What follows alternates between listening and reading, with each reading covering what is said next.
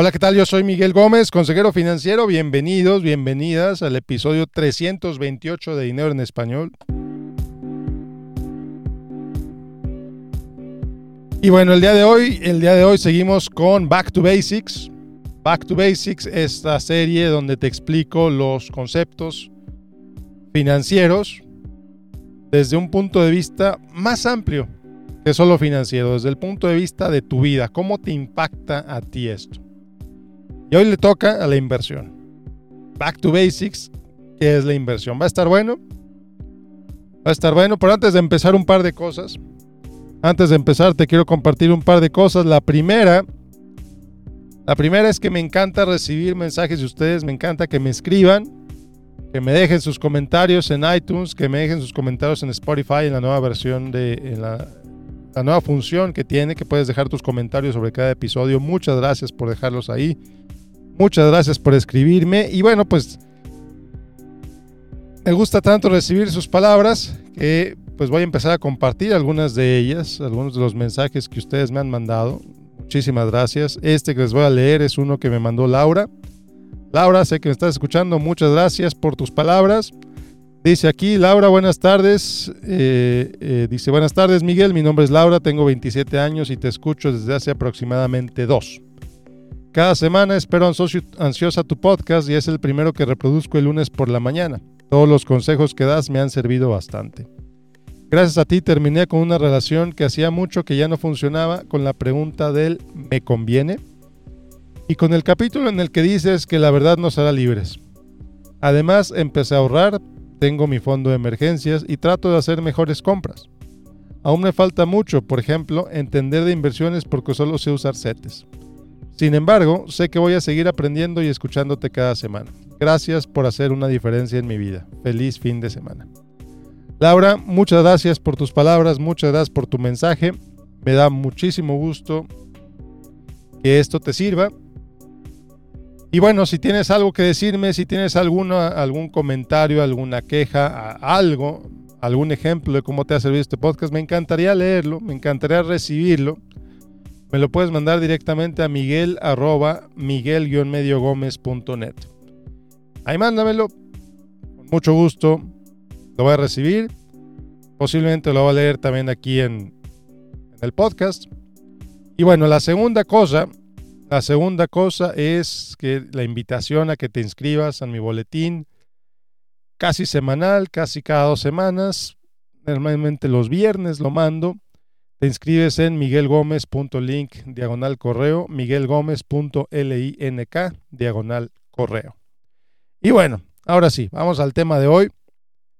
Al tema de hoy, Back to Basics, que es la inversión. El episodio de la semana pasada hablábamos de qué es la deuda. Y te decía que la deuda es un viaje en el tiempo. La deuda es un viaje en el tiempo en el que esencialmente le dices a tu yo futuro, oye yo futuro voy a comprar esto Ahí te encargo que lo pagues. Y el yo futuro, pues lo paga. Si lo puede hacer, lo paga y, bueno, tú disfrutas de eso que compraste, sales de ese problema, lo que haya sido, y tu yo futuro se encarga de eso. Se encarga de los pagos. Bueno, pues la inversión, ¿qué crees? La inversión también es un viaje en el tiempo, excepto que es lo contrario de la deuda. En la inversión le dices a tu yo futuro, oye yo futuro, Fíjate que he estado, estoy poniendo dinero para ti, para que en el futuro te compres eso que, que me quiero comprar, hagas eso que quiero hacer, para que en el futuro tengas un retiro más saludable, para que te compres esa casa, para que te vayas de vacaciones, para que te compres un carro nuevo, para lo que sea. Pero desde ahora es un regalo para ti, querido yo futuro. Puedes hablar de riesgo, puedes hablar de, factores macroeconómicos, puedes hablar de que la bolsa está subiendo, puedes hablar de que la bolsa va a bajar, puedes hablar de, de los instrumentos de inversión, de todos los instrumentos de inversión que existen, etc. Pero si no entiendes la definición raíz de lo que es una inversión, de nada te sirve todo lo demás. La inversión es prepararte para el futuro. En pocas palabras, la inversión es darle dinero a tu yo futuro para que tu yo, para que tu yo futuro tenga más opciones. de las que va a tener de otra manera. Le estás dando opciones a tu yo futuro. Le estás dando herramientas para que pueda hacer más cosas. Le estás dando posibles soluciones para que no tenga que endeudarse. Le estás aligerando la carga. Fíjate qué importante, fíjate qué, qué, qué poderosa definición. Entonces cuando lo empiezas a ver así, empiezas a pensar, oye, vamos a guardar un pedacito de estos ingresos. Un pedazote. Vamos a guardar una parte de estos ingresos para aligerarle la carga al yo futuro. De niño, mi papá me ponía, a veces cuando estaba en la casa, me ponía un programa en las mañanas cuando me llevaba a la escuela. Eh. Mi papá no pasó mucho tiempo en casa, pero el poco tiempo que llegó a estar con nosotros, pues, nos llevaba a la escuela y cosas así. Entonces, cuando teníamos carro, nos ponía un programa en la mañana donde contaban, donde un programa para niños, yo creo, para que pues oyéramos las historias en las que nos llevaban a la escuela. Y ahí contaban historias y la historia, una historia que se me grabó mucho es la de la cigarra y la hormiga. Seguramente la has visto, seguramente la has oído, has conocido de ella, en la que la hormiga pues va ahorrando, va guardando comida durante todo el año en preparación del invierno. Y la cigarra pues no hace nada. La cigarra no, no le importa el futuro y eh, a estar bien, no pasa nada, va a estar bien. Dependiendo de la versión de la historia que hayas oído, la hormiga o es muy generosa y le ayuda a la cigarra con sus ahorros para que la cigarra tenga que comer. O la hormiga, o en la otra versión un poco más oscura, un poco más dark, la hormiga deja a la cigarra a su suerte y que le vaya bien. Y si te mueres, te mueres. No te encargaste de ahorrar, lo siento mucho. Pero Cualquiera de las dos versiones, en las dos versiones la hormiga tenía suficiente comida preparada para el invierno. Es lo mismo. Eso es la inversión. Eso es la inversión. Prepararte para tu yo futuro. Entonces ya podemos entrar, entrar a temas un poco más complejos. Bueno, ¿qué tanto es tu futuro? ¿Es tu futuro dentro de un año? ¿Tu yo futuro dentro de cinco años? ¿Dentro de 20 años? ¿Dentro de 30? y eso va modificando qué vas a hacer con ese dinero. Y aquí mucho cuidado porque de pronto empiezas a decir, empiezas a oír anuncios en las redes sociales o gente que te dice que compres señales de inversión y que, y que te van a enseñar cómo invertir en Forex. Tú ya conoces mi perspectiva al respecto. Para mí eso no es inversión. Para mí eso es mera especulación. Para mí eso es una mera apuesta, es como ir a un casino con un plazo de inversión ridículamente corto. Cuando una inversión a lo mejor puedes pensar en 20 años, cuando inviertes en ese tipo, cuando te metes ese tipo de instrumentos, no, no quiero decir inviertes, cuando participas en ese tipo de transacciones, eso es un horizonte de inversión de segundos. Literalmente de segundos. Por eso digo que es una apuesta. Es como le, jalas la palanquita a la máquina del casino a ver si latinas, a ver si no latinas. Si latinas ganas, si no latinas pierdes. Lo mismo. Lo mismo con esos instrumentos. Entonces, por eso siempre digo mucho cuidado con ellos. Pero si estamos hablando de inversiones reales, inversiones serias, pues tienes que considerar tu, tu plazo de inversión. El plazo de inversión no es más que decir cuándo va a necesitar tu yo futuro este dinero. Estás ahorrando para la quinceañera de tu hija, por ejemplo, que ahorita tiene ocho años, bueno, pues te faltan siete, vas a ahorrar durante siete años para su fiesta. O estás ahorrando para agregarle un cuarto a tu casa, por ejemplo, para ampliar tu, casa, para remodelar tu alberca, para eh, remodelar tu jardín, para lo que tú quieras.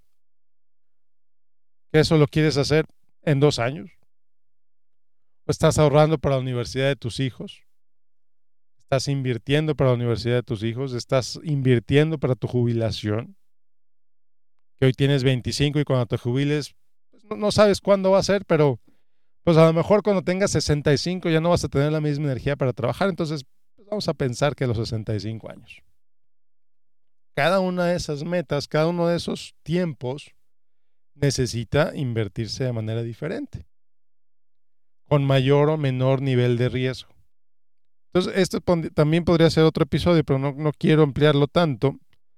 El riesgo financiero El riesgo financiero es la posibilidad de que te salga bien una inversión o la posibilidad de que te salga mal una inversión. ¿Cómo defino que te salga bien una inversión?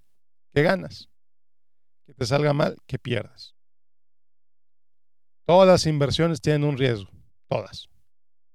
Y es más, todas las inversiones tienen diferentes tipos de riesgos, diferentes tipos de, de situaciones que pueden salir no a tu favor.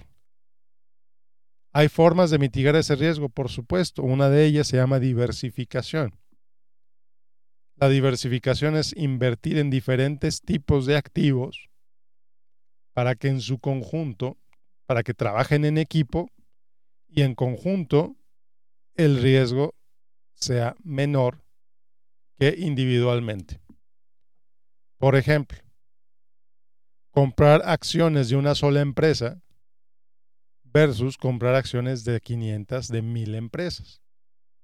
Si compras acciones de una empresa, a esa empresa le puede ir súper bien y puede subir muchísimo. Como ha pasado, por ejemplo, con empresas como Tesla, como Apple, etc. No estoy diciendo que compres eso, simplemente es un ejemplo.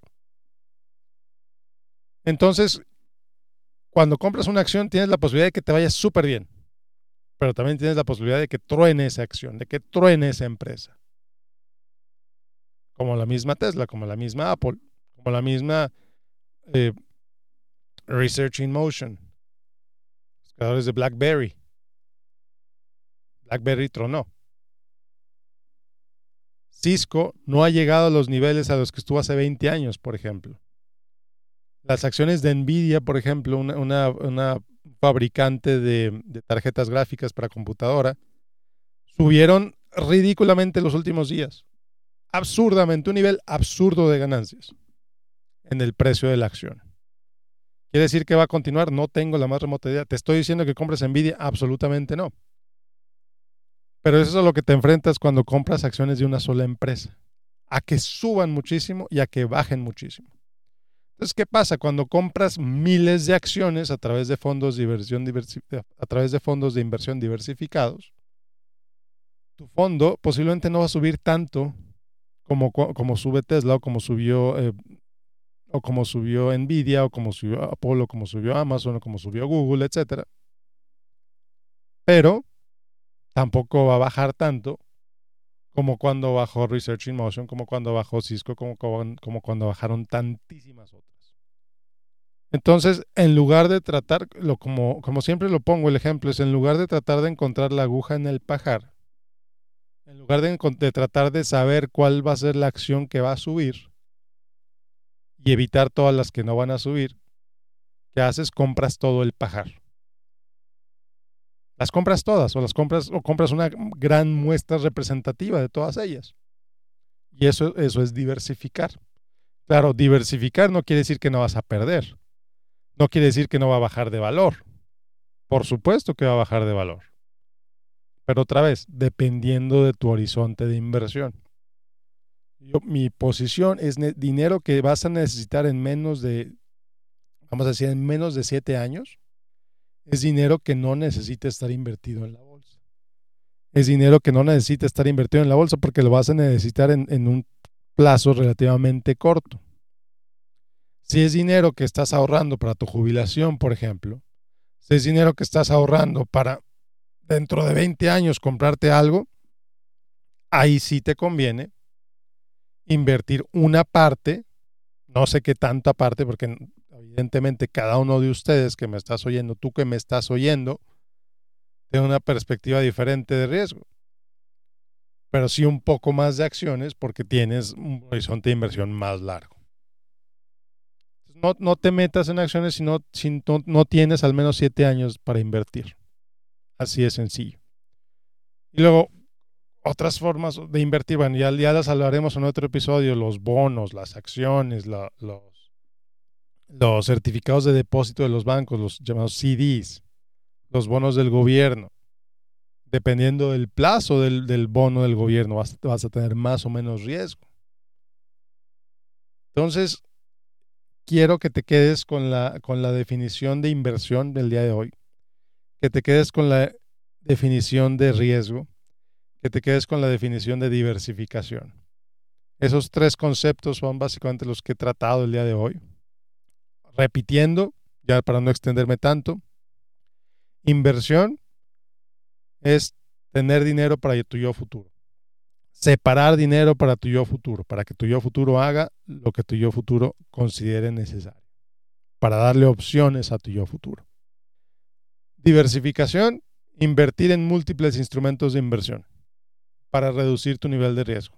Inviertes en muchas cosas diferentes, pero todas trabajando en conjunto. No es abrir una cuenta en el banco X, abrir una cuenta en, la situación Y, abrir una cuenta de inversión en esta otra institución y que todos estén trabajando quién sabe cómo. No.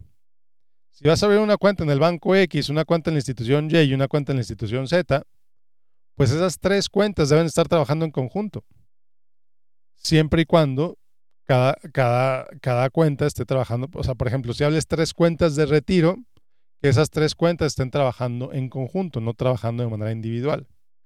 Pero si abres una cuenta para la educación de tus hijos, una cuenta para comprarte un carro, una cuenta para tu retiro, pues entonces ahí sí está razonable que cada cuenta trabaje de manera distinta, porque da cada cuenta, y esto nos lleva a la tercera definición, cada cuenta tiene un perfil de riesgo diferente.